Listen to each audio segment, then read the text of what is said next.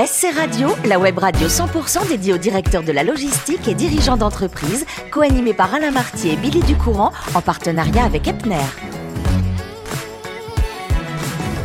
Bonjour à toutes, bonjour à tous, bienvenue à bord de SC Radio, la radio 100% consacrée à la supply chain. Vous êtes plus de 3900 directeurs de la logistique et dirigeants d'entreprise abonnés à nos podcasts. Nous vous remercions d'être toujours plus nombreux à nous écouter chaque semaine. Et bien sûr, vous pouvez réagir sur nos réseaux sociaux et notre compte XSC Radio-du-Bas TV. À mes côtés pour co-animer cette émission qui se fait en direct de Cholet, j'ai le plaisir d'être avec Sébastien Videt. Bonjour Sébastien. Bonjour Billy. Sébastien, directeur marketing et communication d'Epner. Aujourd'hui, nous recevons Sylvain Bossé. Bonjour Sylvain. Bonjour. Merci d'être avec nous. Vous êtes directeur des opérations et supply chain Europe chez Medicom. Euh, avant de plonger au cœur de votre quotidien, j'aimerais qu'on parle un petit peu de vous. Vous êtes né pas très loin d'ici, à Angers. Chez original de l'étape, oui, tout à fait. Absolument, et vous avez toujours aimé l'aspect commercial et international. Comment ça se traduit quand on a 14 ans?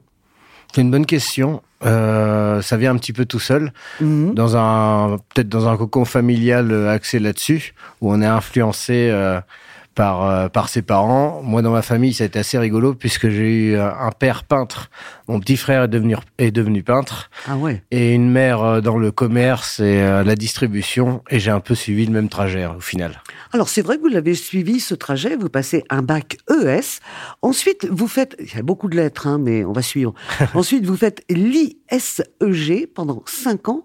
C'est quoi l'ISEG C'était une école de commerce, De commerce, d'accord. ouais, tout à fait standard. On peut dire l'ISEG aussi. L'ISEG aussi. ouais. Oui, mais bon, j'ai toujours un petit peu de mal parce que je me dis avec les E, s'il n'y a pas d'accent ou s'il y a un accent qui est mal placé. Donc, je laisse mon invité ou vous, Sébastien, me donner la solution. Alors, vous allez obtenir un MBA. Et enfin, on va vous retrouver à l'ISM. Alors là, c'est en France.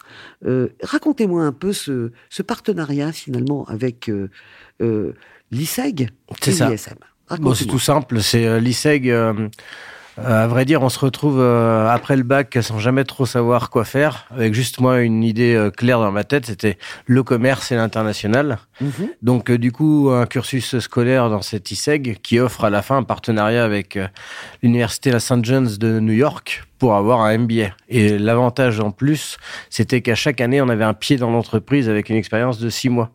Et ça, ça a été un vrai déclic pour moi, ce qui m'a donné envie de suivre ce cursus-là, en, ne sachant pas trop, pardon, où on allait, mais en tout cas en se disant qu'on peut pas se rater, puisque s'il y a du commerce, s'il y a de l'international, on est sur la bonne route. On est sur la bonne route. Alors, euh, vous avez eu des stages importants pour vous, hein, professionnellement, et pour votre satisfaction dans votre vie, parce que grâce à eux, vous allez découvrir la supply chain avec un stage pour Carrefour à Bangkok.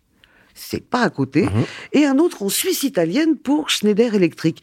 On y est là, complètement dans Bah, l'international. tout à fait, c'est quand on ne sait pas euh, trop euh, euh, ce qu'on a envie de faire euh, dans la vie professionnellement, parce que parfois par manque de maturité ou simplement la, la jeunesse. Euh, L'idée de ce cursus-là, c'est que ça donnait la- l'accès à des stages. Et ça, c'est, euh, j'ai trouvé ça en tout cas pour mon expérience euh, personnelle très valorisant parce qu'on a 50% de l'année dans de, le- du scolaire et l'autre 50% du temps en train de mettre en application entre guillemets et de se faire face tout de suite à la réalité de l'entreprise. Et qui plus est dans des contextes culturels différents C'est ce que j'allais dire. Oui. ça permet d'a- d'apporter une, une ouverture d'esprit pour Mhm. pour la suite qui est qui est une bonne lampe de- une bonne rampe de lancement. Ouais, alors justement, quand on fait un stage à Bangkok, c'est un autre continent, c'est une autre culture. Au niveau du travail, qu'est-ce que ça vous a appris? Euh, à oublier ce qu'on pensait avoir tenu pour acquis.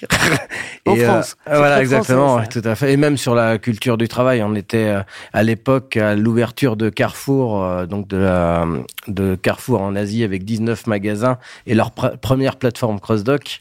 Donc c'était euh, un un- une, une image complètement différente de ce qu'on pouvait voir en France. Donc il y a un exemple très simple dont je me souviens parfaitement, c'est de s'imaginer une livraison de produits locaux en charrette tirée par des chevaux pour venir livrer une plateforme logistique. Donc tout de suite ça choque et euh, on se dit tiens en fait on part peut-être de la feuille blanche. Ouais, Et avec la charrette, ils arrivaient en temps et en heure, comme on dit aujourd'hui? Les, les exigences n'étaient pas les mêmes qu'à l'heure actuelle euh, et il fallait avoir un peu plus de recul aussi là-dessus. Alors, votre premier vrai job en dehors des stages, c'est finalement chez euh, Schneider Electric. Vous allez rester plus de 12 ans et vous dites que ça a été une école extraordinaire pour vous. Ouais, tout à fait. Ça a été euh, y avait rigoureuse. voilà, rigoureuse. Il y a deux, euh, il y a deux choses que j'allais retenir. Donc le côté rigoureux qui apporte beaucoup avec euh, l'établissement de procédures, un système de production euh, clair et puis réparti de manière homogène partout sur tous les sites du monde. Et puis l'autre côté, qui peut être frustrant, qui, dit euh, procédure bien structurée, dit euh, difficulté de faire bouger les choses et de faire euh, évoluer. Donc moi j'en garde un très bon souvenir dans l'école pour euh, ce qui m'a beaucoup servi pour la suite, mais qui était aussi une bonne euh, rampe de lancement. Mhm. Alors la suite avant euh, Medicom, vous allez faire dans ce qu'on appelle le monde du textile, toujours en tant que directeur de la supply. Vous étiez chez qui? Chez IKKS, qui est aussi une entreprise locale. Voilà, locale, mais branchée jeune, qui attire un public jeune. Euh, le monde de la mode, du textile, c'est différent de ce que vous aviez fait avant? Ah bah on est à l'opposé du monde industriel. Ah Là, on est. Euh, Mais vous êtes quand même dans deux mondes dits entre guillemets polluants. Tout à fait. Le textile étant la, partie numéro, le pollueur numéro 2 dans, dans le monde, ouais, tout à fait.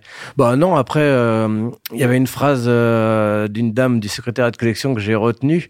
Notre supply répondait un peu à la désorganisation stylistique euh, de la direction. Donc c'était assez rigolo. C'est vrai que c'était beaucoup moins structuré, mais par contre, j'ai découvert beaucoup de choses, notamment au niveau de la qualité, mmh. sur l'aspect euh, différent de tous les, les défauts qu'on peut avoir et comment on adapte notre supply chain par rapport à ça. Absolument. Alors, depuis 2021, vous êtes chez Medicom. Là, vous êtes encore dans un autre univers. Ouais, le dispositif médical et euh, l'équipement de protection individuelle.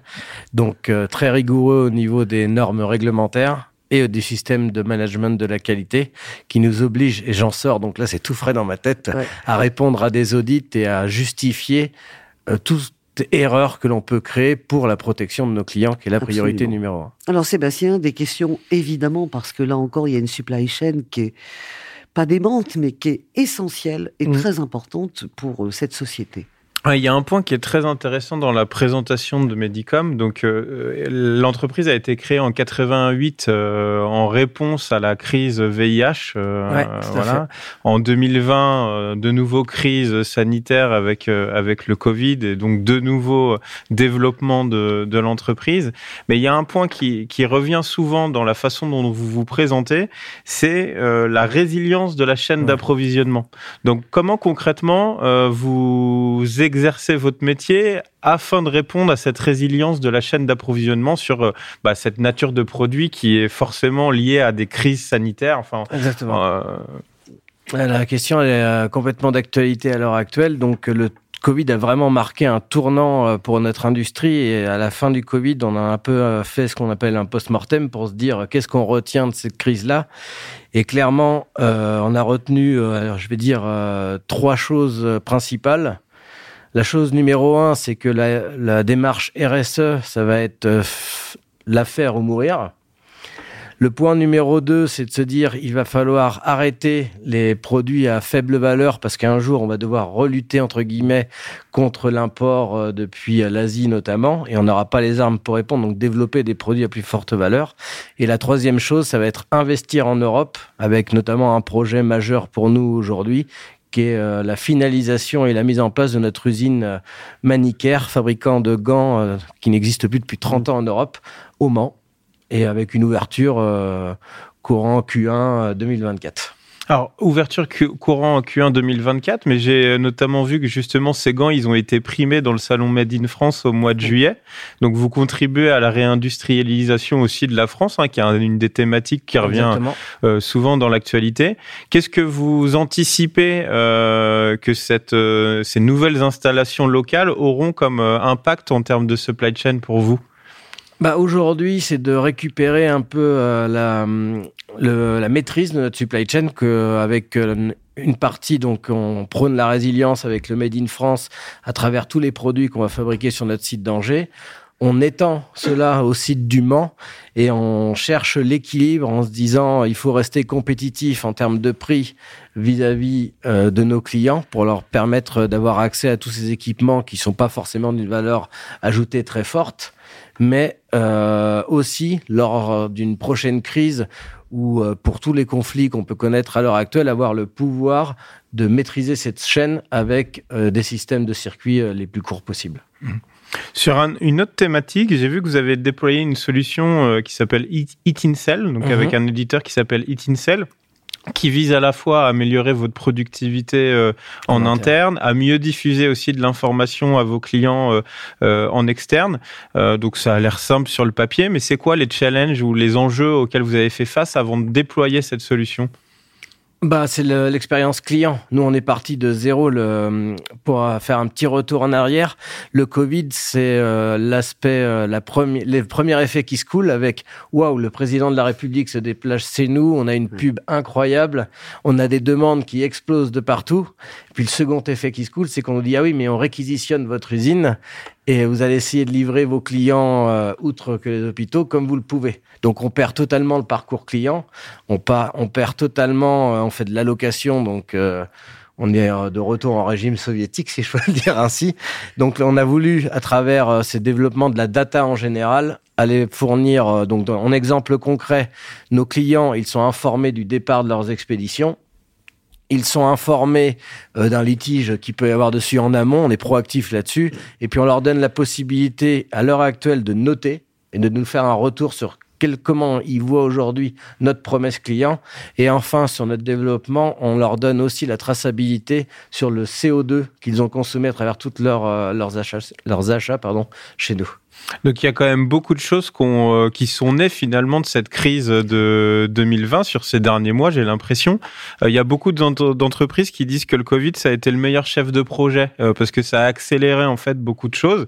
Est-ce que vous avez la même perception? Est-ce que vous auriez peut-être pas fait ces choses ou pas aussi vite s'il n'y avait pas eu la crise Covid? C'est une évidence, ça a été un chef de projet, mais je caractériserais ce chef de projet comme très pushy, si je peux avoir un anglicisme, mais surtout très chaotique, parce que euh, on a dû euh, tripler notre chiffre d'affaires en, euh, en, deux ans. Quoi. Mhm. Mhm.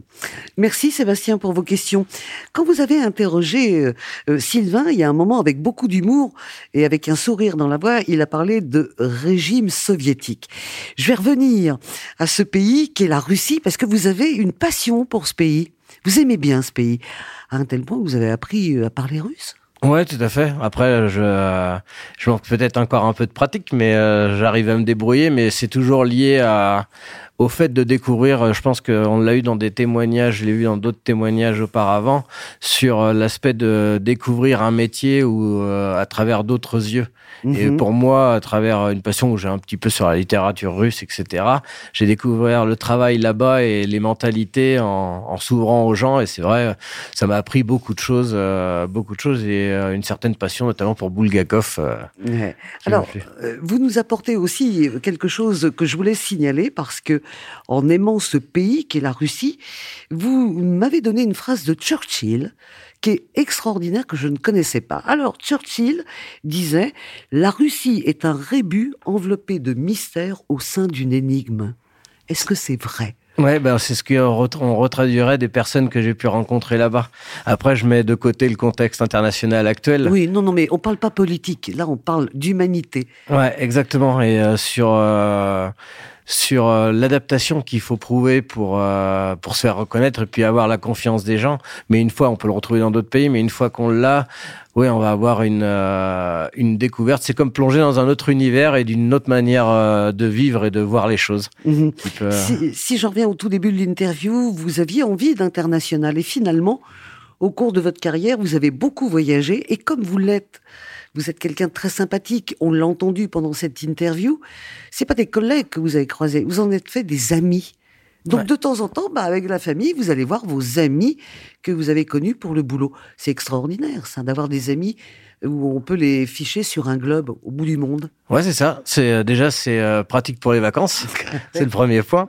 Et de deux, euh, non, c'est tout à fait ça. On est moi, je pense qu'on passe beaucoup de temps tous au travail, avec des métiers dans la supply euh, notamment, ou les opérations industrielles en général, qui euh, prennent beaucoup d'énergie. Et euh, pouvoir le faire avec des personnes qui offrent de nouvelles visions des choses, et puis qu'on ce côté sympathique qui nous permettent de découvrir des choses qui, qui, nous enrichissent personnellement à tous les niveaux, bah, c'est un véritable plaisir. Dites-moi, pour conclure, Sylvain, comment on dit supply chain en russe? Ah, c'est une bonne question. C'est une bonne question. vous cherchez puis on vous réinvite. Ça marche comme logistique, ça. Logistique, ce sera logiste. Mais, euh, voilà. Mais pour la supply chain, je vais bouquiner, je vais. Euh, Moi, je pense qu'ils disent comme tout le monde en anglais. C'est dommage. C'est bien possible. Mais si vous le trouvez en russe, je vous promets, on vous réinvite. Merci beaucoup, Sylvain, d'être venu à notre rencontre. Merci. Merci à également à mon complice Sébastien pour ses questions. C'est la fin de ce numéro de SC Radio. Retrouvez toute notre actualité sur nos comptes X et LinkedIn. On se donne rendez-vous mercredi prochain à 14h précise pour une nouvelle émission. L'invité de la semaine de SC Radio, une production b2b radio.tv en partenariat avec Epner.